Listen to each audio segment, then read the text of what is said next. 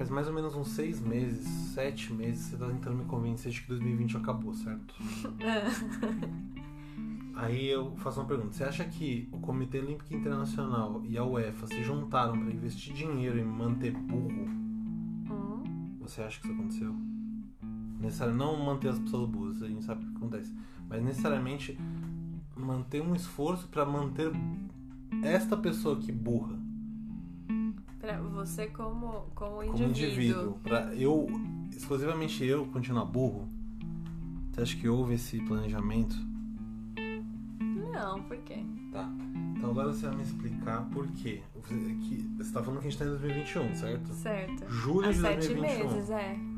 Então por que que hoje, a data que a gente tá gravando, vai acontecer a final da Euro 2020 e no mês que vem vai começar Tóquio 2020?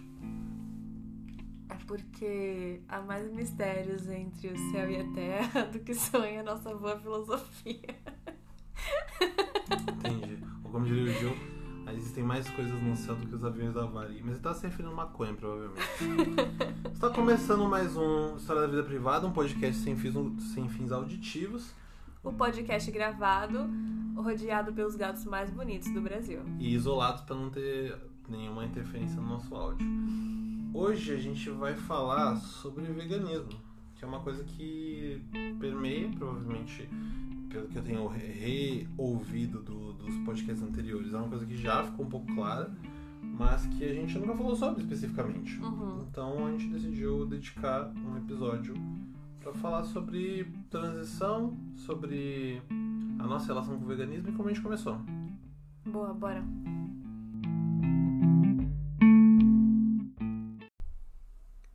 Você quer falar primeiro? Não, pode começar. É, tá, então eu fiz a transição pro veganismo.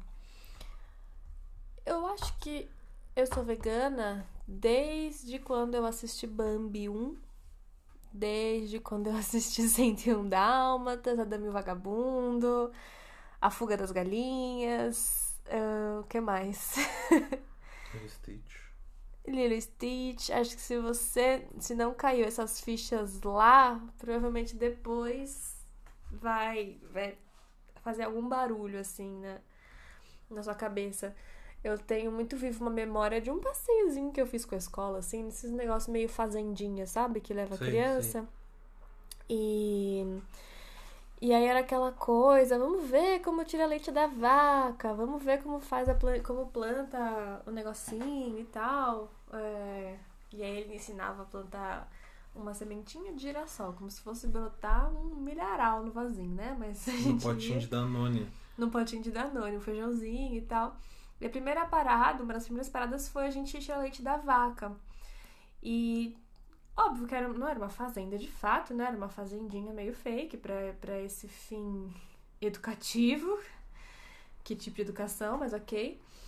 E, e aí eu lembro de ficar muito incomodada porque a, a perna da vaca tava amarrada e o- junto do rabo dela. E eu ficava assim, mas por que, que a vaca tá amarrada? A vaca tava amarrada pela boca num poste, a- as patas e, o, e o, o, o rabo amarrados. As patas traseiras e o rabo, né? E eu falei, mas por que, que ela tá amarrada? E, e a minha professora e o cara que tava fazendo o tour explicavam, não, porque senão ela pode dar um coice, ou ela pode bater o rabo na gente, não sei o quê. Ah, tá bom, vamos lá tirar, vamos lá tirar o leite da vaca. E todo mundo impressionadíssimo que saía leite da vaca. E eu muito desconfortável de que se a vaca tá amarrada na frente e atrás, talvez ela não queira que o leite seja seja tirado dela, entendeu? E aí eu lembro eu ficava meio impressionada assim com essa cena. Eu era pequena, óbvio que eu não fiz nenhuma conexão com nada profundo, uau, filosófico na minha vida, mas eu fiquei meio pá com aquela cena assim. E depois era um negócio assim: ah, você acabou de ver essa vaca viva mugindo? Vamos comer esses bloquinhos fritos marrons aqui agora, que era óbvio a própria, não aquela vaca, mas outra vaca amiga. é, sendo comida no almoço. Ela podia ser uma inimiga também. E, bom, essas coisas eu, eu penso hoje como adulta, eu tenho uma, uma visão distanciada, óbvio, desse passado, mas são coisas que aconteceram e que clicaram diferente, sei lá, na minha cabeça. E eu lembro que quando eu tinha, sei lá, uns 9, 10 anos, eu virei pra minha mãe e falei: Eu não quero mais comer carne. Eu não gosto de, de, de matar os animais e eu é, vou começar tirando a carne de porco. Eu vou tirar as carnes uma por uma. E a minha mãe ficou surtada. Ela fazia carne de porco de propósito. Ela fingia que era carne de boi. Não sei. E eu comecei a chorar um dia. Tipo, eu não quero mais comer carne. Você finge, você mente pra mim. E ela falou pra mim: Quando você for adulta e puder fazer as suas escolhas, morar na sua casa, aí você faz o que você quiser. Enquanto você mora aqui, você vai comer carne porque eu tô mandando. E eu fiz exatamente isso. Eu fiz 18 anos, não sei lá, 19 anos. Parece que ficou ecoando aquilo na minha cabeça. E eu lembro de falar pra ela: Você lembra que você falou que eu tinha que ser adulta? Agora eu sou e eu não vou mais comer carne. A gente assistiu, inclusive, o primeiro documentário que eu assisti que realmente impulsionou a minha transição foi o Cowspiracy. Eu assisti com ela, ela dormiu metade e eu não. E no dia seguinte eu já não comia mais carne de vaca, é, continuei comendo carne de frango. E, e óbvio, né? O ovo e tal, já não consumia leite por, por conta da minha alergia. Aí falei, no, num dia eu pensei, puta, eu nunca vou conseguir parar de comer ovo, tava meio assim, porque eu gosto, eu comia ovo todos os dias de manhã, no café hum. da manhã. Naquele dia que eu tava assim, puta merda, eu não consigo parar de comer ovo, eu quebrei o ovo na frigideira e o ovo tava podre. E eu, fico, eu fiquei com esse negócio do ovo. Eu nunca mais consegui olhar para um ovo sem sentir esse cheiro de podre. Tirei o frango, fiquei mais 15 dias comendo frango, tirei, e aí beleza, fui. E, e o, o Cowspiracy foi esse, esse divisor de águas para mim, assim. Eu comecei com, com toda essa coisa pela questão ambiental, porque ele mostra todo o impacto na camada de ozônio, nas florestas e etc. do, do comer carne, o quanto, o quanto isso faz mal pro mundo, pro meio ambiente. E você? Eu é, fiz minha transição no Natal de 2000 e, uh, 2018. Importante, quando eu fiz 2016 a minha transição? Foi acho que no começo de 2017. Ah, hum. Tipo, fevereiro, uma coisa assim. Ou começo de 2017. Não, eu acho que foi em 2017. É eu tenho um, um, problema que, assim, primeiro que eu fiz uma transição que não existe, né? Isso não é problema, é, é eu meio que mudei de assunto. Que geralmente existe uma famosa, conhecida e falha transição para o veganismo, chama vegetarianismo ou ovo-lacto-vegetarianismo, que é o que a gente chama de vegetarianismo. Uhum. Que é a pessoa que não, não, não come não come carne, em geral não come carne. Tem uma galera que, tipo, às vezes só não come... Frango. É, alguns, algumas carnes, mas abre exceção para peixe ou alguma coisa assim. Mas existe o, essa questão do vegetarianismo que é. Mas eu, hoje, olhando assim, pelo que eu pela forma como foi a minha transição, eu vejo como uma espécie de armadilha, porque o vegetarianismo ele é uma compensação. Uhum. É, você tira a carne, e aí você começa a comer, por exemplo, carne de soja. E só que aí você começa a a consumir com muita abundância derivados de leite. Sim, mais do que ovo até. Com, com queijo. É, você come muito, muito, muito queijo. E aí o problema é que isso vai te dar uma. uma... Isso vai aumentar a sua dependência do, queijo, do leite e, sobretudo, do queijo especificamente. Uhum. E aí é muito difícil depois você largar o leite pra, pra virar vegano do que é largar a carne. Eu acredito que, no meu caso específico, eu não tinha muita afeição à carne. Não que eu não gostasse, eu gostava de carne sim. Mas eu não era não era fanático por carne, não era fanático por bacon, como um monte de gente na minha idade era. Uhum. E até porque era caro. Não, nunca fui grande fã dessas coisas. É, embora eu gostasse. E eu acho que isso me ajudou, de certa forma, a, a, a, a ser vegano. Porque eu parei de, de tomar derivados. Assim, eu parei não. Eu diminuí drasticamente o meu consumo de, de leite e derivados. Uhum. Então, tipo, leite e derivados é um negócio que você toma todo dia. Sim. Vendo porque ou não. Isso é engraçado, porque eu falo para eh, as pessoas, ah, eu não consumo leite. Por qualquer assunto. A pessoa, ah, eu também não, não consumo muito leite, não. Eu só como Nutella todos os dias, tomo sorvete todos os finais de semana, tomo iogurte todo o café da manhã, mas eu não consumo muito leite. É. O negócio. Então, assim, minha, meu, minha diminuição era uma coisa meio que. Sei lá.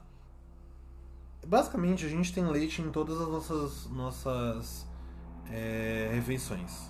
ou o leite tá no seu copo junto com o seu café. Se você não toma café com leite, ele vai estar tá na bolacha que você come. Na ou manteiga. No, na manteiga, no pão que não é o pão francês. Uhum. A maioria, não, come pão de forma, muito provavelmente tem leite.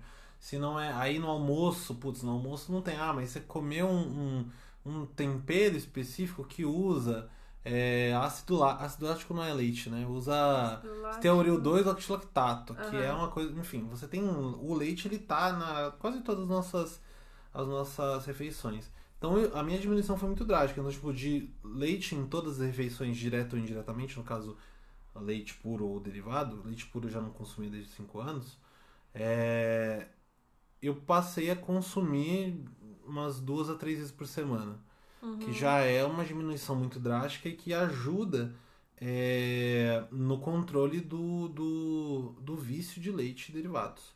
Que eu acho que é um vício real. É um vício real. Então você. Porque eu, eu, eu entendo o. Queijo também para mim foi o, foi, foi o pior problema, mas eu não fiquei causando é, muita tempestade em relação a isso quando eu decidi virar vegano. É, porque. Por que não? Porque muitos amigos meus que eram vegetarianos que falavam que não conseguiam fazer a transição por causa do leite. Por causa do queijo, basicamente, mas por causa do leite. E que eu entendo que o ovo nem é. Pra mim, o ovo nunca foi muito importante também. Ele acaba sendo importante também diretamente. Você vai fazer um bolo, não sei o quê, toda receita vai e algumas um coisas ovos, que você come né? vão A gente tem que reaprender, basicamente, é. Aí, então a minha transição rolou nesse Natal. Foi uma coisa assim, tipo, na véspera de Natal eu comi pernil e no Natal não tava comendo pernil. Era basicamente, foi literalmente dessa Uhum. forma. E aí, é... uma coisa que eu comecei a, a, perceber com o tempo é, quando você vira vegano, na época que a gente estava na faculdade, você tem uma. Hoje, principalmente no momento que a gente está, a gente não tem acesso a muitas pessoas, né? Uhum. Pô, familiares, alguns, amigos mais, bem mais próximos. E depois da faculdade você não tem muito amigo próximo. É, mas na época da faculdade você tem uma turma, pelo menos, inteira, fora a gente que você estudou com algum, em algum semestre, em algum momento. Sim. Amigos da escola, amigos do trabalho, enfim, que você convive diariamente e tal. É, e aí você começa a virar uma espécie de. Eu não diria nem referência, mas eu diria guia dos curiosos do veganismo. Sim. Então, por exemplo, uma amiga minha queria em algum momento fazer a transição, ela tava. Não sei se ela, ela tinha, não tava comendo carne vermelha a não ser presunto, era uma coisa assim. Uhum. É, e ela queria é, fazer a transição para o veganismo. E ela entrou em um dos dois, das duas, das duas piores formas de fazer a transição para o veganismo, com exceção do vegetarianismo. A, é, a primeira é, olha, eu como tal coisa, tal coisa, tal coisa no café, tal coisa, tal coisa, tal coisa no almoço, tal coisa, tal coisa, tal coisa na janta. Como é que eu substituo todas essas coisas por coisas iguais em versão vegana? Hum. E aí, assim, vamos lá. Se é uma pessoa que está muito regrada com a forma que ela, com as coisas que ela vai comer, se ela substituir tudo pela, pela versão vegana das mesmas coisas, a primeira coisa que vai acontecer é que ela vai desistir. Uhum. Porque é frustrante, e eu posso dizer isso com, com a maior segurança, é frustrante você comer uma coisa vegana, que é uma versão vegana de uma coisa com carne ou com leite, esperando comer, ter a mesma experiência da coisa com Sim, carne ou o com mesmo leite. gosto. Porque não é a mesma coisa. É uma outra coisa diferente. Então, por exemplo, queijo. Queijo é um negócio que é um desafio no mundo vegano, porque você tem dois tipos de queijo no, no, no mundo vegano. Fora, assim, obviamente você tem vários tipos de queijo de, de vaca, de búfala e queijos é, animais. Mas você tem duas formas de fazer o queijo vegetal. Que é o queijo que parece uma barra de queijo mussarela, por exemplo, mas que ele é um queijo que não derrete como o queijo mussarela. Uhum. Ou quando você vai fazer em uma esfirra, em uma pizza, em algum salgado, você já usa num, num, numa versão que já é um creme, já é uma maionese, como Sim. se fosse um. Como Tipo se fosse catupiry. um catupiry, um molho do McDonald's, eu ia falar, mas o catupiry faz mais sentido. Porque aí é, ele vem em bisnaga, tá? Ele vem Sim. em bisnaga. E ele tem aquele aspecto de catupiry mesmo. E aí você tem o catupiry vegano, que é um cheddar, que é um. Opa. Que é um cheddar, que é um parmesão, que é um. E de acordo com. Aí você tem uma base que às vezes é inhame, às vezes é batata, às vezes é mandioquinha, e você usa uns temperos para dar o gosto. Uhum. Tem algumas coisas que ajudam, levedura de cerveja, por exemplo, levedura nutri- nutricional, e, e então tem essas duas formas. Se você for substituir todas as refeições, eu como um misto quente de manhã, Então, Toda manhã. Um presunto vegetal você vai comprar um vegetal. presunto goshen vegetal e vai comprar um queijo vegetal, você vai achar uma bosta, sinceramente. Porque o, o veganismo ele não é substituir a sua comida por comida por versão igual fake. Uhum. Então, é- essa é a primeira, essa é a primeira armadilha de, de, de transição. Não é o mais perigoso. O mais perigoso pra mim é o segundo que é, é, metade do- dos documentários que você assistiu eu não assisti porque eu não gosto de, de tomar Saber das coisas. não, de saber das acontecem. coisas eu sei que aquelas coisas Não, acontecem. porque é uma eu- merda eu, eu, saber. fico triste com isso, mas o problema não é esse. O problema é. Se você. Eu tenho uma, uma outra amiga, que não é a mesma amiga, que ela assistiu. Eu acho que eu indiquei a Conspiracy pra ela, inclusive, Hum. depois que a gente assistiu. E ela falou que assistiu, entrou em choque e falou: vou parar de comer carne. Essa é a segunda armadilha. Porque você tava lá de boa, comendo sua carne, seu leite e seu ovo todos os dias. Uhum. Você assistiu um documentário e decidiu que a partir do dia seguinte você não comeria mais nenhum deles. Você não refletiu um segundo. Não é nem nada. questão de reflexão, você não tem estrutura pra fazer isso. Você não Uhum. tem estrutura pra acordar de manhã e fazer um café da manhã que não que seja vegano e que não precise de um queijo, não precise de um queijo mais caro do que o queijo normal, Uhum. que não precise de um presunto que é mais caro do que o presunto normal. Sim. Não- não- você não, não tá aqui comendo pão com manteiga e queijo e presunto e café com leite de manhã e no outro dia você fala, ah, eu vou virar vegano, vou fazer uma couve e um guacamole pra comer. Não é assim que funciona. Sim. Então esse é o, o, o segundo, a segunda pior forma de virar vegano, porque ela dura muito pouco. Porque chega um ponto que você não tem o que comer, porque você não sabe. Sim. Você não sabe o que você, não vai sabe comer. preparar, você não tá disposto a, a errar a receita e tentar de novo até você acertar o ponto, porque tem muito isso, né? Exato. Se esse bolo E murchou. muita se esse coisa a bolo- gente tem que preparar, porque a, a impressão Sim. é que, ah, comida vegana é muito cara, comida vegana industrializada é cara, é sempre mais caro. Só que o problema é o seguinte, a gente não come quase nada que é industrializado. Isso eu ia falar também, se você vai fazer uma, uma substituição literal, então de manhã eu como presunto e queijo, agora eu vou comer um presunto de soja e um queijo, sei lá, de castanha, seu salário acabou na primeira semana. Acabou porque Comida um, industrializada um vegana queijinho, é muito um cara. queijinho barato, é 200, é 200 gramas, ele custa 20 reais. Sim. A mussarela, não sei, não faz muito tempo que eu como mussarela, mas é deve ser baratinho. 200 gramas deve dar uns Que 8 aí reais. Assim. entra naquele mito de que ah, o veganismo é elitista, o veganismo é só pra quem é rico, o veganismo é. Mas assim, depende é, do seu do, do seu veganismo. O seu veganismo é ir na feira e comprar fruta e comprar verdura, etc. Ou o seu veganismo é, é, comprar salsicha e hambúrguer de soja e, e. Porque, sabe, assim, tipo, não.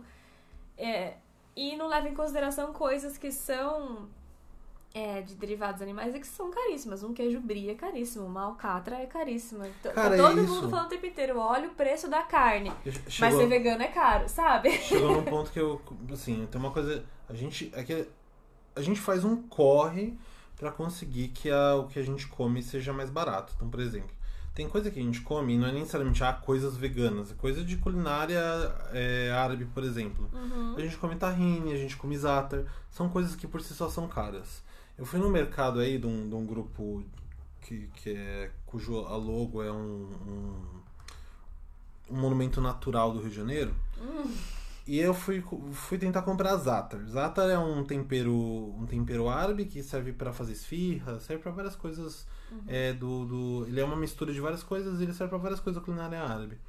Você mistura com azeite geralmente e tal. É, e assim, custava uma- um potinho de 120 gramas, eu lembro até hoje disso. Ele custava 32 reais. E a gente paga. Ele não é nada barato, o Za'atar, mas ele custa tipo 20 reais o quilo.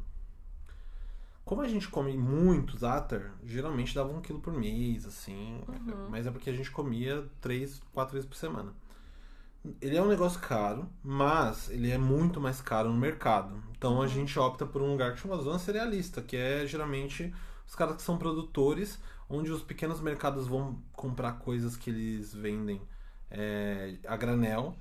E Quando ninguém é é, grão, né, obrigado no a comer za'atar. A gente gosta muito Não, de comida exato. árabe. A gente Mas, come por muito exemplo, é, esses empóriozinhos naturais, eles geralmente vão na zona cerealista, compram o negócio, que é, que, que é mais barato lá. Então, por exemplo, o quilo de castanha do caju, que facilmente se encontra por 100 reais em São Paulo, lá geralmente você vai encontrar a partir de 37 reais o quilo, mais ou menos. sei lá, 40 Uhum. Você reais o consegue quilo. comprar as quebradinhas. Até, sei lá, o mais caro por uns 70, 75 reais o quilo, que é muito mais barato. Obviamente que é centenas de vezes mais caro do que no, no Nordeste, que é onde tem abundância, Uhum. mas é muito mais barato do que comprar no mercadinho, porque o mercadinho também comprou de lá.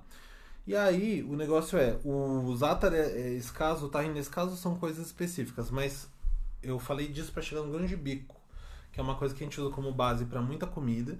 Ele muita gente come no lugar do feijão às vezes, eu não gosto muito de comer no lugar do feijão.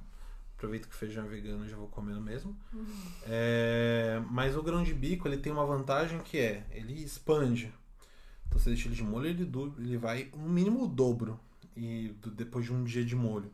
E ele é caro no mercado. Tipo, um pacote de meio quilo de, de grão de bico custa uns 8 reais, de 8 a 10, e a gente paga 8 reais na zona cerealista no quilo.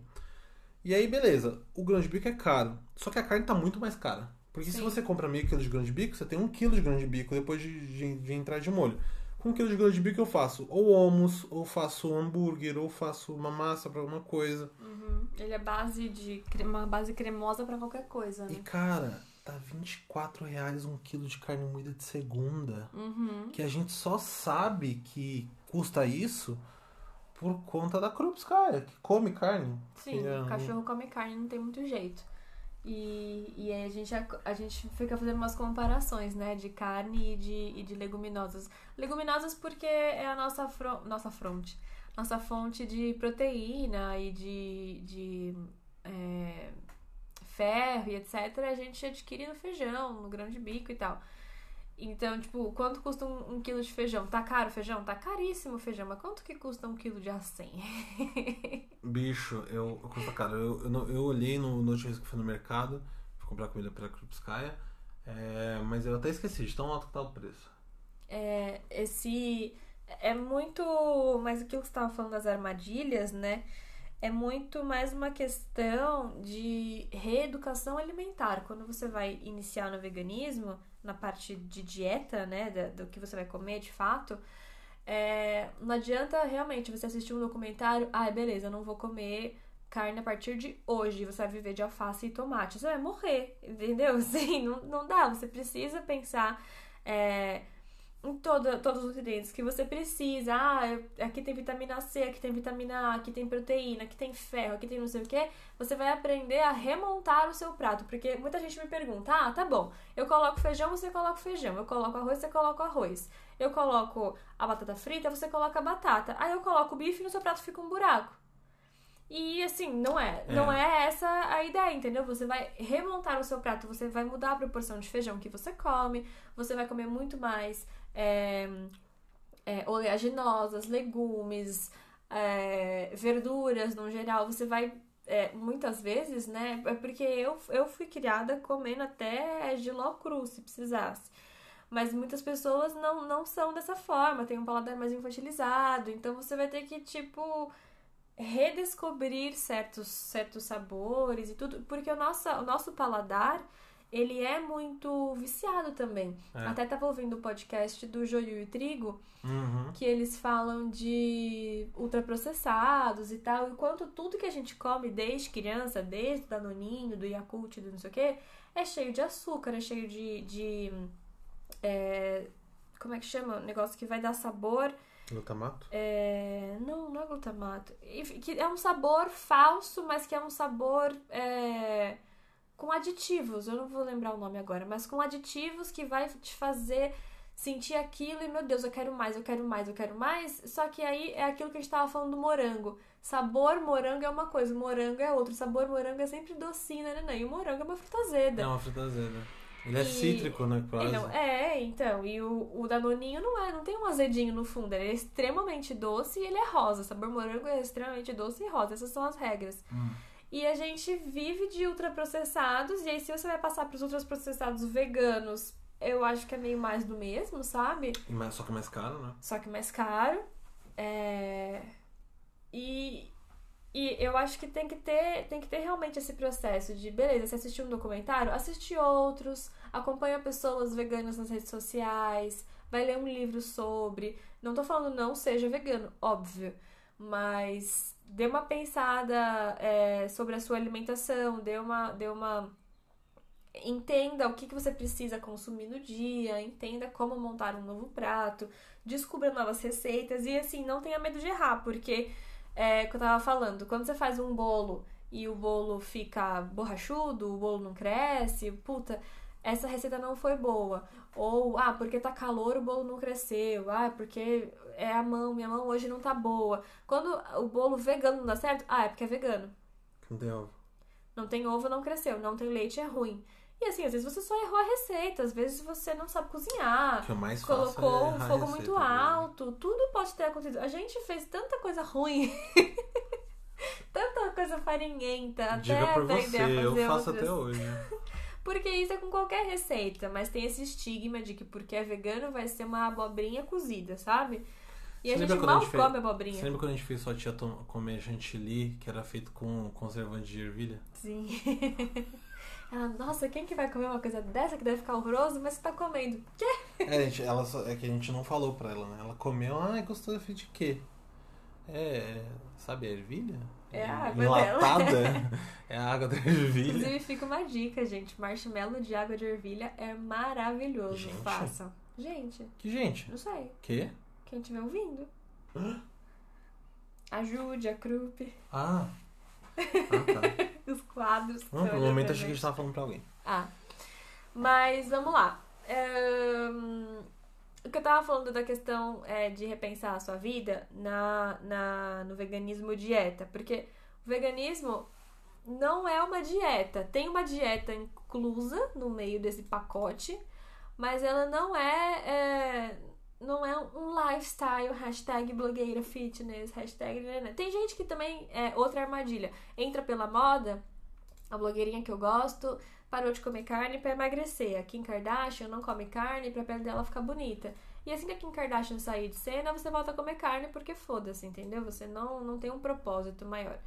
Então é, é importante pensar é, que a- o- existe, bom, existe o vegetariano, existe o ovolacto vegetariano, existe o peixetariano e existe o vegano, que é o, Existe o flexitariano, você não vai falar dele? não vou falar de coisa que não existe. Ah. E existe o, o o vegano, que é o vegetariano estrito. O, o vegetariano, pra mim, é a mesma coisa que o carnista, porque ele, o carnista é a pessoa que come carne, é o onívoro. Ele come carne e ele come verduras também. Dá a impressão, eu, eu acho engraçado quando a gente chama de. A gente come carne de carnista, parece terraplanista que chama quem não acredita na terraplanista de terrabolista. Bolista. Pessoas. Não Quem é se. terraplanista e come carne? Mas, a- a- do- por outro lado, eu acho difícil chamar alguém que come carne de onívoro, porque geralmente aqui tem mais frescura pra comer coisa. É verdade. Geralmente é um, é um. É sempre aquela mesma coisa. Eu- Aquele bacon e aquele feijão. É, e não, é um bagulho assim, ah, isso aqui é de grande bico. Ai, grande bico. Sim. Enfim, mas o negócio é, tem o, o, o- primeiro, o mais próximo do, de quem come carne é o vegetariano. É o vegetariano. Ele simplesmente Isso é não antes come. do, do, do ovolacto. É, porque o vegetariano. Antes do ovo lacto? Ah, não. É, o ovo lacto vegetariano, É. ele come ovo, ele consome derivados de leite e o próprio leite, ele não come as Carne. carnes. As carnes. Carne branca, ele não carne come frango, ele não come vaca e ele não come peixe. Na maioria das vezes. É, o peixetariano, Só come peixe. de origem animal, come apenas o peixe. Leite e ovo, não? Acredito que não. Hum, hum. Seria ovo lacto peixetariano. Sei lá. só pra, pra resumir. Bom, o, o, o vegetariano, a pessoa que se diz vegetariana, normalmente é, se diz ovo-lacto vegetariano, enfim, porque também tem muito isso, né? Como você se, se denomina e o que você faz de fato. É uma pessoa que simplesmente não come carne de vaca e não come frango. Todo o resto ela tava dando pra dentro. Ai, eu até lembro de, de ir no bandejão da faculdade. Ai, meu Deus, hoje tem, tem bife de não sei o que. Não, não, não, frita um ovo pra mim. Pra mim é a mesma coisa, porque está surtada que tem bife, mas frita um ovo, um ovo, beleza, mas ok. E o vegetariano estrito é a pessoa que, além de não consumir nada que seja derivado do animal, então a carne da vaca, do frango, o peixe, o ovo, o mel, o leite, os derivados do leite, ela não usa, não veste couro, não veste pele de ovelha, pele de coelho, pele de o que for que seja, lã de, de lhama, o bicho que tiver pelo, o humano tá arrancando couro, né? E às vezes nem tem pelo, coitado do jacaré vira bota e o, o bichinho só tava lá. Vira vacina. E o bichinho só tava lá vivendo a vida dele. E é, é, o veganismo, é, ele é um amontoado, ele é, um, ele é uma união de diversas coisas, entende? O veganismo que eu, que eu vivo, que é o veganismo que eu acredito. Eu acho é, que você não, não terminou. é. Porque agora você me confundiu. Eu achei que eu sabia e agora eu não sei mais. O vegetariano estrito, até onde eu, ach... até onde eu sabia, ele era o que, o que comumente é entendido como vegano. Isso. Não, não é isso que você falou. Não falei isso? Não, é isso, é isso. o- Não, então não é. Porque assim, o que é comumente dito como. O que as pessoas acham que é o vegano? É a pessoa que não come é, coisas de origem animal. Isso. Ponto. E o vegano é aquele que expande essa experiência não só pra comida, pra cosmético, pra vestuário. Isso. É que você tava falando isso como se fosse o vegetariano estrito. É porque o vegetariano estrito é o vegano. Então, por isso que eu tô falando que você tá me confundindo. Porque pra mim o vegetariano estrito era que isso só isso acontecia só no âmbito alimentar. Entendi. Não, isso não. O vegetariano estrito ele expande, ele não usa marcas que, que testam em animais, ele não vai usar o shampoo da marca que, entendeu? Que tem então mel. não tem diferença do vegetariano estrito. Isso, é o mesmo nome. É porque Tá. vegano é um, é um termo importado, é um termo em inglês, de vegan.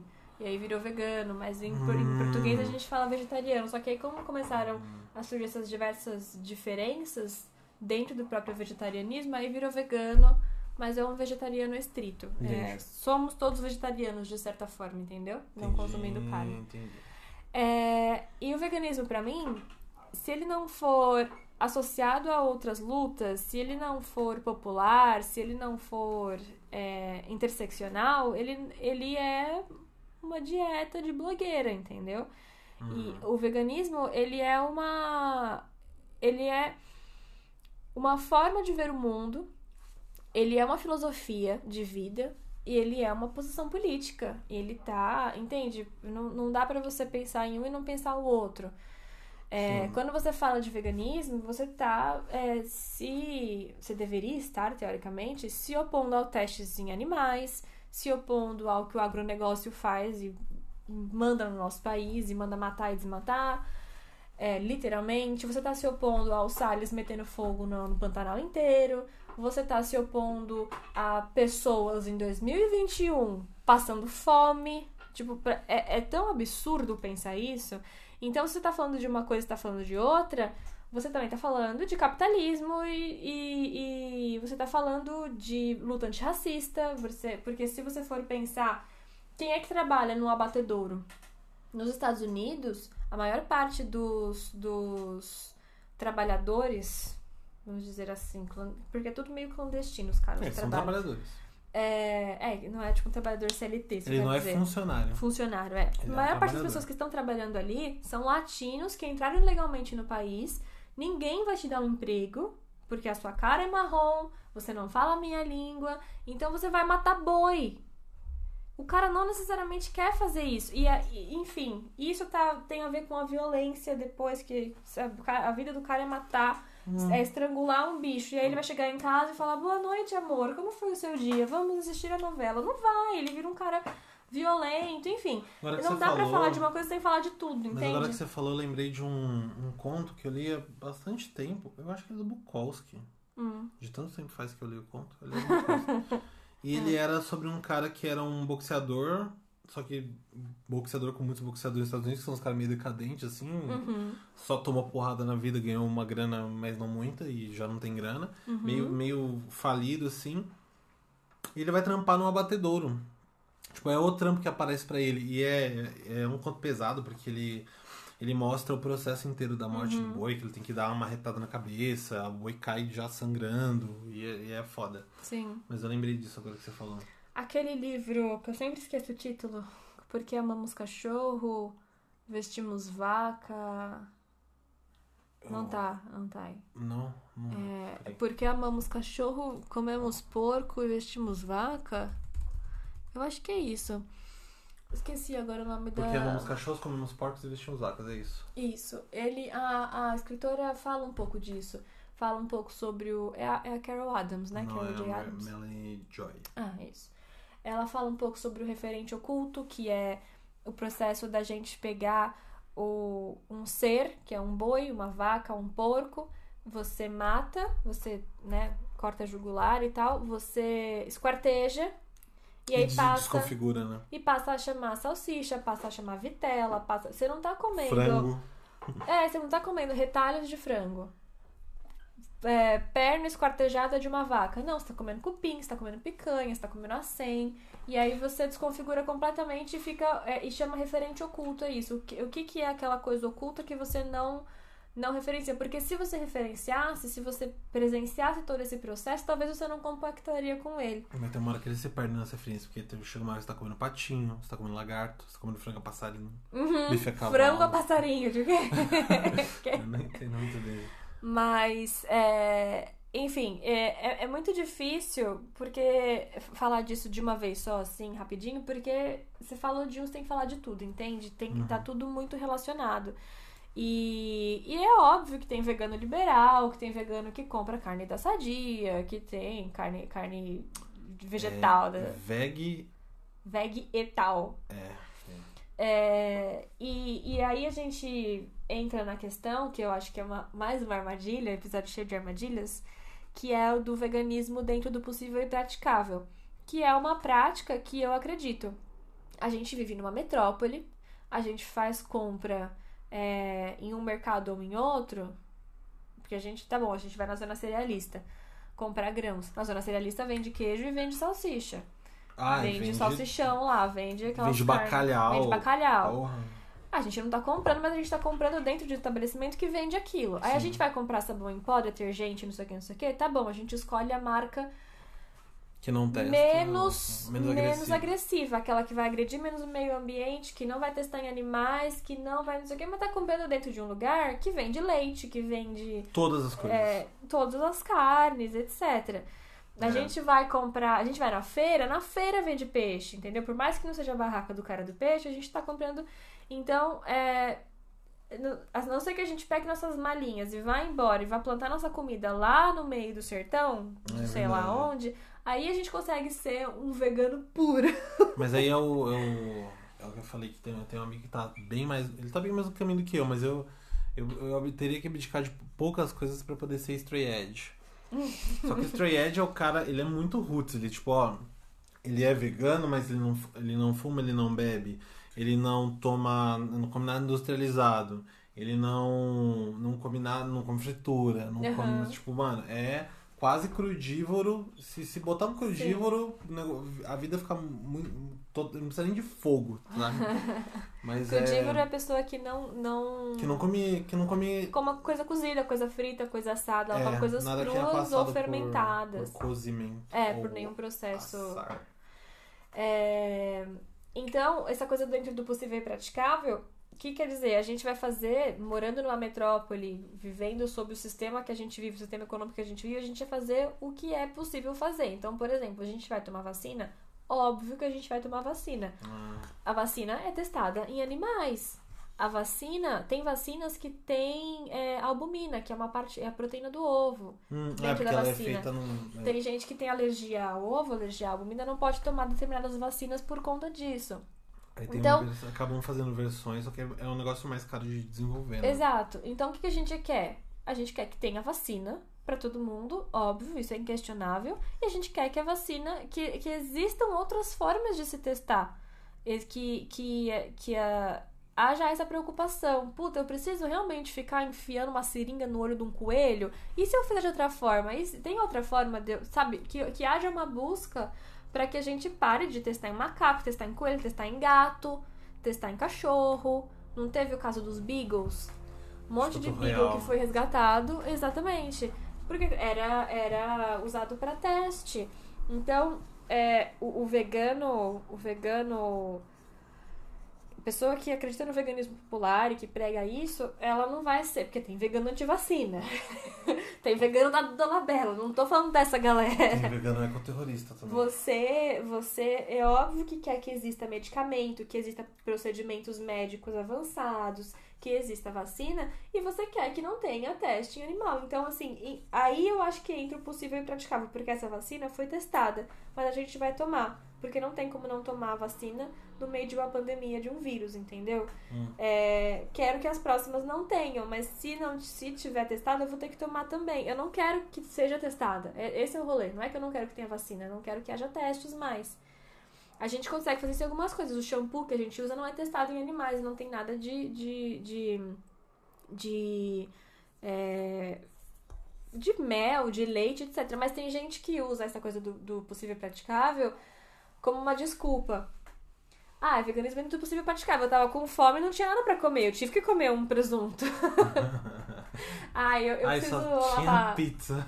Infelizmente eu tava com fome, então é dentro do possível, do possível praticável o meu cabelo tá, tá desidratado, eu preciso da Dove. É dentro do possível praticar. E não é essa ah, a proposta, um, entendeu? Eu acho que esse, esse caso, ele, ele não é caricato. Ele, embora ele pareça caricato, ele não é caricato. Mas tem um que é menos caricato ainda, que é. Que eu acho que foi você que mostrou, inclusive. Hum. Era um grupo do Facebook que uma, uma pessoa. Um, eu nem conheço a pessoa, mas ela estava falando sobre um problema que é muito comum em quem come carnes vegetais, que é eu como. Eu não consigo o ponto. Não consigo fazer o ponto da carne de soja, porque a carne de soja fica doce, ou porque ela fica com um gosto de não sei o que. E ela nunca fica. Não é nem a questão de ficar igual a carne, mas nunca fica é gostoso. Uhum. E a gente tem, a, tem toda a questão de usar o vinagre no preparo da carne, tem que ferver antes, papapá. Só que nos comentários, ah não, não foi nem você que mostrou, era eu que te, ovo, fui eu que te mandei. Não, não era, era isso mesmo. Só que a, a e ela falava, tô desesperada. Oh, era ovo? Era ovo. Eu já lembrei a história. Então acho que era alguma receita. Que... Não, era grão, gramelete. Que a era omelete de, de grão de bico, exatamente, que ela não conseguia dar o ponto. E aí uma galera começava a falar, não, faz tal coisa, faz tal coisa, faz tal coisa, e chegou uma moça e falou assim, não, gente, é. Come o como ovo. Que é, como é que você falou agora? É, o, é dentro do possível e praticável. Assim, uhum. um ovo não vai matar. Procura alguém que vende ovo, que é, um, que é de, de uma granja que seja seja familiar e come seu ovo. Não tem que ficar com isso e falar, gente, mas assim, não tô dizendo que a pessoa que. que se você vai com. Mano, você tem uma pessoa que. Que por acaso ela tem um terreno. Em São Paulo é muito difícil achar alguém assim, mas pode ser que você conheça. Ela tem uma, gran, uma, uma um sítio, ela cria galinhas.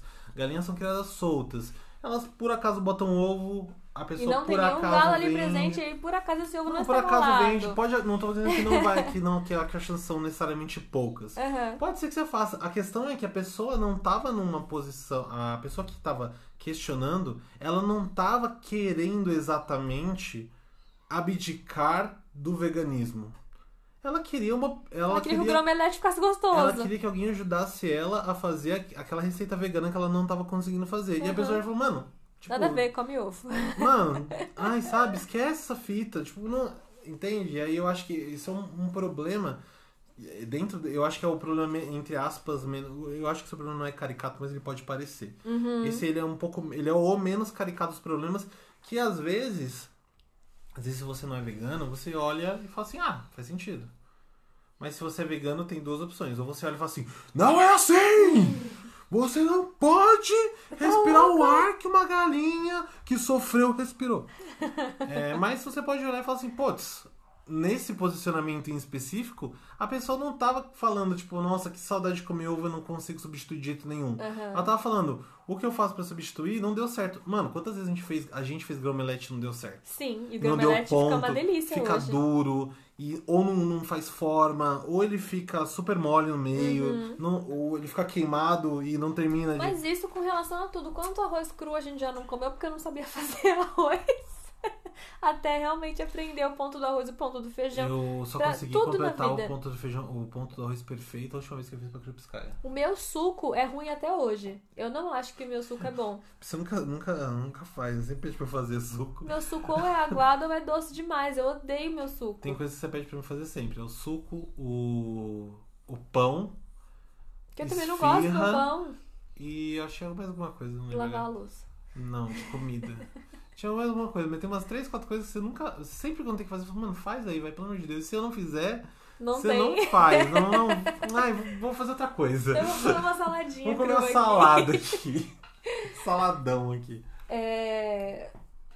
Mas, mas é isso, tem gente que usa de muleta e, e aí eu acho que são pessoas que É. não de fato entenderam o rolê, Eu acho que entendeu? dentro de- de- dessa situação existe algumas pessoas que usam muleta e eu não acho nem que seja a minoria. Uhum. Mas tem uma galera que os outros oferecem a muleta, mesmo a pessoa não, pe- não estando pedindo. Sim. Eu, você acha que dá pra mudar um pouquinho de tema que eu tava pensando numa coisa? Ah, É, exatamente porque a gente falou dessa questão de granja, de, de ah, sei lá, a pessoa que não. Ela cria galinhas e não é pra, pra necessariamente pra reprodução ou pra venda de, de ovos. uhum. Eu acho que é é uma hora de entrar num tema que a gente tinha definido, que era o tema indígena. Aham. Porque. Porque tem essa questão assim. Muitas das culturas indígenas, sobretudo as culturas ribeirinhas e as Uhum. culturas né, litorâneas, elas não, elas comem peixe. Sim. Não é muito normal.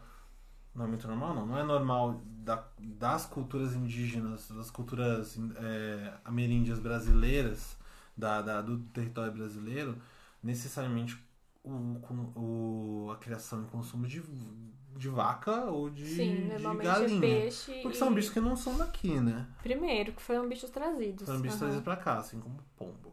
Mas é. então, assim, já não é uma coisa, entre aspas, natural, mas obviamente que existiria. Começou minha sessão de tosse. Existiria uma. é, Porque também a gente acha que o, o índio chegou aqui, 1500 dali até 1500 é o mesmo índio. Mesmo hominho Pode sentado. ser que isso Uhum. pode se desenvolver e faz parte da cultura deles, mas não é. Mas normalmente não seria. Sim. Mas eles comem. Eles comem. Eles comem peixe, E às vezes eles comem é, esses porcos do animais, mato, porco do né? mato. Dependendo de onde você tá, dependendo de qual. qual Talvez até gato do mato. Se em Moré, outros índios. dependendo de que indígena você é e onde você mora, você tá na praia, você tá no sertão, você tá no meio do, da Amazônia, você tá na Colômbia, onde você tá, né? Mas é, eu, eu sempre escuto muito isso, né? Ai, mas o índio precisa comer peixe pra sobreviver. E eu sempre, minha primeira, minha primeira coisa que vem em mente sempre é, mas você não é índio. Primeiro. que eu, eu acho que é uma coisa Primeiro um pouco. índio já é a palavra zoada. Índio já é zoado, é. Eu vou falar O aqui. índio, o índio é zoado é engraçado. Que se tira de contexto ia ficar maravilhosa essa frase. É, então, não Índio o é índio zoado. zoado, mas falar índio é zoado. Mas a gente vai falar disso porque não tem nenhuma pessoa indígena aqui pra se pronunciar, então a gente fala, mas aí. Eu tô tranquilo. Né, eu- porque- Eu tô sozinho em casa, por que que precisa de um indígena? Não, porque a gente vai falar de tema indígena, não tem nenhum indígena dando opinião dele, Mas assim, dele. Isabela, Mas a gente quando tá a gente fa- fala de culinária italiana, a gente não chama nenhum italiano pra fazer macarrão pra gente. é a gente em casa. Mas é. Eu sempre penso isso. Primeiro que você não é índio, você não tá no meio, porque também tem essa visão do índio tainá, né? No meio da mata, pelado com cocar. Que é, Você não é índio, você não tá no meio da mata, você não tá pescando seu peixe pra sobreviver. Porque tem muito isso, né? É, mas é a sobrevivência. Não sei o quê. E primeiro que quando que você viu uma galinha te atacar? E se você não matasse aquela galinha pra comer, você seria comido pela galinha. Primeiro que você nem passa pelo bico da galinha. Cara, tá assistindo muito Adult Swim. É, tem outra o- coisa também o- que eu lembrei do Luca que a gente tava assistindo, que É. é, tipo, mano, é uma vila de pescadores. Só que eles são pescadores, eles, eles são pescadores comerciantes, mas que eles vendem pra própria vila, que é uma viloca. Aham. Se Tem dúzia de casinha. Tem, tem ali. tipo, mano, 200 moradores e uma peixaria. O cara. O cara. Então, assim, tem primeiro o, o. Beleza, os caras pescam. Qual que é o fim? Por que, que eles pescam? Ah, eles pescam pra. Porque eles, ven, eles vendem peixe pra Gomes da Costa fazer é, lata de sardinha Uhum. e azeite. Azeite não, não faz com peixe, mas enfim. Ou eles, eles, eles fazem isso porque, a- porque eles são caçadores-coletores e a comunidade deles é, é uma comunidade comunitária, uma comunidade né, de, de divisão comunitária de alimento e, ele, e a função deles é pescar para alimentar. Exato. Ou é comercial, mas não é comercial, é, sei lá, coqueiro, que vende o Brasil inteiro Tá ao vendendo pra sua vilinha aqui. Porque tem, tem uma diferença muito grande na pesca. É, é pesca industrial que chama? Agora eu não vou me lembrar. Eu sei que não é pesca alternativa. Na pesca. Enfim, na pesca de grandes conglomerados, que, a que vem um barco, joga uma puta de uma rede, porque você quer pescar, sei lá, vamos dizer sardinha, só que você falou do Gomes da Costa. Você quer pescar aquele peixe X. Junto daquele peixe X vem polvo, vem tartaruga, vem baleia, vem tubarão, vem um monte de coisa. Você quebrou coral no meio do caminho, você jogou óleo no mar, você fez um barulho que perturbou toda aquela vida marítima. E você puxa, aí você pegou sua sardinha, tudo que veio junto já secou e já morreu, porque o bichinho respira debaixo da água. Então, aqueles outros 200 peixes, o que, que você faz? Você matou o peixe, aí você joga o peixe de volta na água, ou ele vai pro lixo, mas você entende que você matou uma vida de forma inútil, porque Uhum. é diferente Você do. matou uma vida pra matar outra vida. Exatamente, você é, é diferente do, do da pessoa indígena ou do pescadorzinho de vila que vai lá, pesca um peixinho, dois, porque ele vai almoçar hoje. E, e amanhã ele vê o que ele come, entendeu? Não tô Uhum. glamourizando isso de forma alguma. Mas aí realmente é uma questão de subsistência. É, é muito comum da cultura indígena no Brasil a questão da mandioca. Então você come mandioca, você tem tapioca, você tem a farinha, tal, tal, tal, e o peixe. Mas o cara vai e pesca três peixinhos, todo mundo se alimentou hoje, junto com mandioca, junto com mais não sei o que que plantou. E amanhã a gente, sei lá, pega um outro bichinho ou pega mais três peixinhos. Você não tá jogando uma rede imensa e acabando com a vida marítima, acabando com os corais, acabando, sabe? Ou pegando peixe e criando. é, criando. Como é que chama? Em Cativeiro. que é aquela piscina com 200 mil peixes se matando, aquela água preta e aqueles peixes morrendo pra comer, pra fazer a engorda do peixe pra você vender. Que o, o peixe eu acho que é o animal que as pessoas têm mais dificuldade em, em simpatizar, porque ele não é um mamífero e ele não expressa essa emoção como a gente expressa. Uhum. Ele não suspira, ele não tem olhinhos adocicados, então a gente fala não é, é, é frutos do mar. Tem uma árvore debaixo do mar e a gente colhe aquela maçã. É fruta. É fruta. fruta. E Siri. o siri, a baleia, o golfinho, o peixe são animais, apesar de serem mamíferos o golfinho e a baleia, né? Ah. É, que também sentem dor, eles morrem Não. por sufocamento, que é a morte, Quando não sabe? é, quando não é. Eu acho que é lagosta que você faz, você bota a lagosta viva na panela. você- você cozinha viva o bicho. É, é, um, é requintes de crueldade, eu, eu acho. É o efeito foie gras do. do... do Foie... Ai, não quero nem falar de foie gras. Mas é, eu, eu me esqueci a palavra. Quando você, quando você é preconceituoso em relação aos indígenas, É xenofobia, né? é, não é xenofobia que É eu queria específico. dizer, mas vamos dizer uma xenofobia. Eu acho que você, quando você usa esse exemplo do índio, além de tudo, você está sendo xenofóbico. Xenofóbico, Uhum. mas preconceituoso, porque você pega um exemplo que não é o seu, é, não é a sua vida aquilo, e aí você usa aquele cara que você nem vai muito com a cara como uma desculpa pra você não fazer uma pequena mudança, sabe? Que vai me causar um leve desconforto não comer queijo brie com damasco. Então eu não vou. Ou aprender a cozinhar um feijão ao invés de comer esse patinho fedido aqui. É fedido demais esse patinho. Hum. A carne, não o pato. Não Não, lembro. sei o pato. É, é que eu, eu achava fedido, inclusive, quando eu comia. E, e você nem simpatiza com, a- com aquela, com aquela pessoa, entendeu? E sem falar de que, assim, você não tá pescando pra sua subsistência. Você tá numa metrópole e você compra o seu peixe, a sua vaca, o, o seu frango picadinho na bandeja. Tem muito isso, né? Eu sou carnívoro porque eu sou caçador, porque eu sou macho, Que a porque eu gente sou. venceu a cadeia alimentar. Primeiro que você faz É, eu tô no topo da cadeia alimentar. Primeiro que você faz, não, porque eu preciso comer carne, porque eu tenho a dentição pra isso. Cadê os seus Meu caninos? canino, é, ele parece lixado. ele, ele parece o meu dente do fundo, meu canino de tão liso. Ele não, ele não tem nem forma, ele não é nem côncavo. Exato. Ele não é nem cuneiforme, nem vaga, ele não parece nem um U. Ele parece um uma barra de espaço, sabe o desenho da barra de espaço que é isso? Ele é um tipo uma caixinha assim, sabe, aberta. Quadradinho. Ele é quadrado, meu dente. Mano, com certeza o meu dente não foi feito pra, pra Vamos comer pensar carne. na nossa dentição e na dentição do leão. Não Eu ouvia precisa. muito isso. Já viu a dentição daquele, daquele gato ali? Aquele gato tem mais chances de matar um bicho do que eu. Não, e, Da dentada. mata barata e traz pra gente. Não, aqui, aqui não tem barata.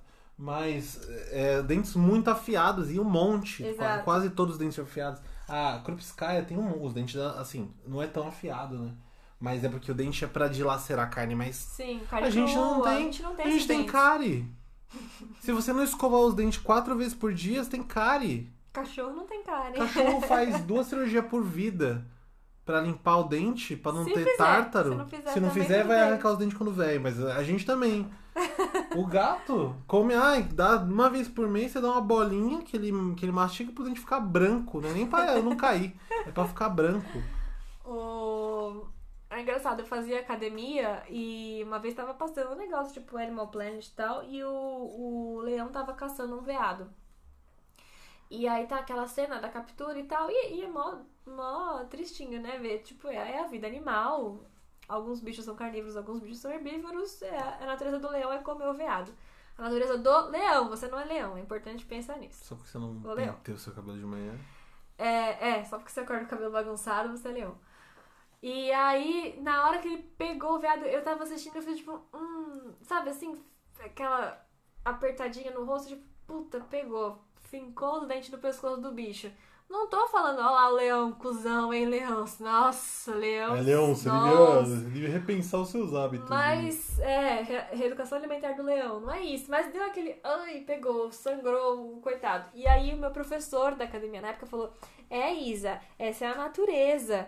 É, alguns caçam, outros são caçados. A gente tem que comer carne pra sobreviver. E eu fiquei olhando, pensei, engraçado que nessa situação você pensa que você é o leão e não um veadinho sendo comido, né? Porque assim, vamos olhar o seu dentinho, vamos olhar os dentes de um cavalo, de um macaco, e depois vamos olhar o dente de um leão, de um tigre, de uma jaguatirica, de um cachorro, de um lobo. Vamos ver quem é que tem chance de pegar no pescoço de um bicho e matar. Não, e, Vamos é, e, é pensar. a, e é a natureza, certo? Aham. Então é o seguinte: o leão, ele tá lá, o leão não tem arminha, o leão não tem roupinha, não tem coletinho. Então você joga o Um ser humano, o ser humano mestrão da porra toda na savana, no máximo com uma sunga. Uhum. O homem em uma sunga pra não ficar imoral também. É, E aí você vai lá caçar o, o veado. Sim. Caça o veado, pelo menos. O veado com aquela, aquela galhada gigante, caça o veado. Não corta a unha uma semana Mas pra tira sua na garra mão. crescer, pra sua super garra crescer. E, não e aí, quando não- tá e não errado, passa- corre! E corre não passa nenhum rápido. fortalecedor de unha também. Que não é Exatamente. natural. É muito, é muito merda, assim, usar esse tipo de argumento de. de... É, é a minha genética. É a a evolução, é, É. o. Eu falo, mano, não é. Porque que- Se é evolução, por que, que é- não existe evolução na. Só, existe, só não existe evolução na alimentação. Tipo, ah, a gente come a carne tem que continuar comendo carne. Mas você não precisa mais viver dentro de uma caverna. Você não precisa mais andar pelado. Fazer Você fogueira. não à precisa mais fazer sinal de fumaça. Você pode ter um smartphone, você pode comprar carne de bandejinha, mas você não pode parar de comprar carne Sim. porque isso aqui é minha herança genética. Sim. Mas tudo e é era. sempre isso. A minha herança genética, eu sou um caçadorzão e eu, e eu compro a carne na bandejinha no mercado. Que caça foi essa? Que você caçou com um carrinho de mercado. Mas enfim. E vem no isopor ainda, velho. Não tem nada de natural. Vem no isopor. É, Mas é, é. É foda. Eu acho que, que existem muitos preconceitos em relação ao veganismo ainda hoje. Existe muita, muitas falácias. E tem muita coisa assim. De famosos que são veganos, tipo, Dado Dolabella é vegana, a Xuxa é vegana, e assim, caguei pros dois, mas as pessoas pegam uma pessoa como a regra. Tipo, Dado a Dolabella é vegano? É Mais vegano do que mais eu? vegano que ele. A Xuxa é vegana e ela fez um comentário há um tempo atrás que foi super infeliz lá. é, Eu nem lembro qual que era a situação, mas ela falou de, de, de pessoas que estão nas prisões, de pessoas aprisionadas e, e tipo assim. é, meio que, que cagando pra pessoa e tal, tipo, me importo mais com, com uma vaquinha do que com a pessoa que tá na prisão, sei lá, alguma coisa assim, não vou lembrar agora. Mas foi um comentário bem merda, foi um comentário meio racista. E todo mundo caiu matando, tá vendo? Os veganos acham que tem que torturar a pessoa na prisão. Entende? Sabe um negócio assim? Engraçado, porque a Xuxa é a rainha dos baixinhos, não a rainha dos veganos. Então, se, se você acha que tem um grupo que ela representa que pensa assim, elas são as crianças. Não os veganos. E o tchutchucão. E o Tchutchucão, com Ela e o tchutchucão pensou assim. Mas é, eu acho que é um assunto comprido, não dá pra falar num episódio só. Acho Sabe que o tem quê? é, muita coisa pra falar. E a gente pode continuar num outro momento. O que, que você acha? Eu não quero mais conversar disso não. Depois a gente conversa. Eu vou. Eu vou ver o que tá acontecendo aqui atrás, que eu não tô entendendo muito bem não.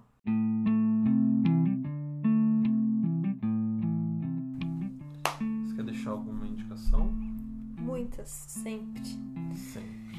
É, bom, vamos lá. Eu queria indicar um documentário bem legal, um documentário bem levinho assim de assistir, que chama What the Health. A gente pode deixar na, na descrição, né? O que a saúde? O que é a saúde? não, não façam isso. Ah, ele é legal. É, o What the Health é legal porque o Conspiracy ele é triste e.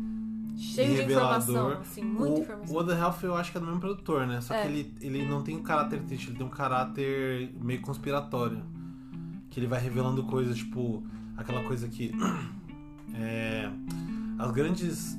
Os grandes institutos que fazem pesquisa sobre Câncer. sobre câncer é, e que dizem que o câncer não tem a ver com o consumo de carne são bancadas pela indústria da carne. Uhum. O que, os que dizem que o leite não faz mal são bancados pela indústria do leite. Sim. E É, ele legal. tem aquele, aquele tomzinho de conspiração, assim, mas assim, é, as, as informações que eles trazem são boas, as entrevistas com os médicos Sim. são boas, então óbvio, né, que tem a parte tan, tan, tan, que é pra, pra É, vender, Entretenimento. Um, entretenimento, não é é. humor, mas é entretenimento. mas, mas é, é legal a mulher fritando cigarro pra dar pra filha, porque Eu não lembro disso daí, não. comer um bife é igual fumar 10 cigarros, aí a mulher tá fritando cigarrinho lá, É tipo aquela contando no narguilha, né? Você É. uma hora de narguilha como fumar 200 cigarros. Mas é bom, eu acho que é, pra, pra começar a falar de indústria da carne, eu acho que assistir Dominion, tá no, tá no YouTube, inclusive legendado Dominion. Dominion, What the Hell, Phil Conspiracy, que a gente já falou no início do episódio, eu acho que é um bom combo, assim, de, de início, né? O que, que você acha? Acho que sim. E, bom, tem dois Instagrams só que eu queria indicar. Um é Instagram e podcast, que é o Outras Mamas, que eles falam bastante, elas, né, falam bastante sobre é, a relação de machismo com, com veganismo e tudo. E o, o Vegetal Vermelho, que tem essa pegada de veganismo popular. E ele é muito, muito explicativo, assim, ele pega cada teminha e faz um post explicando passinho a passinho o porquê daquilo ser importante e tal. Então eu, eu acho que são dois. é, duas sugestões aí legais. Beleza, eu, acho que eu, eu, eu indicaria o The Health também. Uh, O Conspiracy é aquela coisa, eu não. Eu acho que é. É difícil o, o abordar uma pessoa que não é vegana com um desses documentários que mostram muitas imagens de, de violência animal. Uhum. A gente sabe que eles existem, a gente sabe que todo mundo que, que consome carne, de certa forma, é. é Come, mas cúmplice. fica. Ai, não quero Não, é, saber. de certa forma todo mundo é cúmplice disso e essa Uhum. descaracterização da carne si ajuda a você não ver, mas eu não gosto dessa abordagem porque eu acho que ela pode causar aquele efeito que eu falei de ai, meu Deus, é isso que acontece, eu nunca mais vou comer carne. Sim. E tipo, mano, você não tem nenhuma estrutura pra isso, então acho que não é não, não acho que não é o caminho. Se eu tivesse que falar assim, putz, eu acho que essa pessoa poderia ser vegana se ela tivesse o incentivo certo, não seria isso que eu indicaria, não seria conspiracy. Você indicaria Rita Von Hunt? Você indicaria Sabrina Ah, Fernandes? o, o What the Health eu indicaria. Porque Ah. ele tem uma cara de. Mano, olha os caras me enganando. Não é, não é aquele negócio de puta que pariu, olha o que eles estão fazendo. É Sim. tipo, mano, esses caras estão me enganando da minha cara. Eu acho que isso é mais, mais legal porque ele te ajuda depois a ficar. com- É, é a mesma coisa do, do, do movimento de fact-checking, de ficar questionando as coisas. É isso, de você olhar e falar assim: ih caramba, mas quer dizer que aquela reportagem que dizia que o ovo era importante para não sei quantas coisas. Pode ser que ele não necessariamente que parte das pesquisas sejam embasadas na indústria do ovo. Então, não necessariamente para você falar tipo, nada é real, todos os dados são É. falsos, mas pra eu acho que Pra virar fortale- terraplanista te vacina, não é esse o rolê. Mas eu acho que ajuda a movimentar o, o pensamento de fact-checking, que eu acho que é uma coisa que a gente devia ter, sempre ter tido. Não sei, eu não sei em que ponto que a gente deixou de fazer. É, não fez isso, não passou a fazer isso. E Passou é- a não fazer. Não, eu acho que não passou a fazer, porque é uma coisa assim, o, a informação ela, ela evolui de uma forma muito rápida e a nossa interpretação não. Então, há 20 anos não era necessário ter o poder de fact-checking que você precisa ter hoje. Porque você tinha, sei lá, três fontes de informação. Se as três estivessem erradas, você ia ficar com pra sempre. Porque você não ia conseguir ter acesso à informação que não, que não, que não é falsa. Então, eu acho que a gente não passou a fazer. E eu acho que o One Health é a melhor, a melhor indicação. É a- é a indicação que eu daria, assim, dessa, dessa que você deu, principalmente porque, fora o One Health, o, o do Conspiracy, os outros eu não conheço.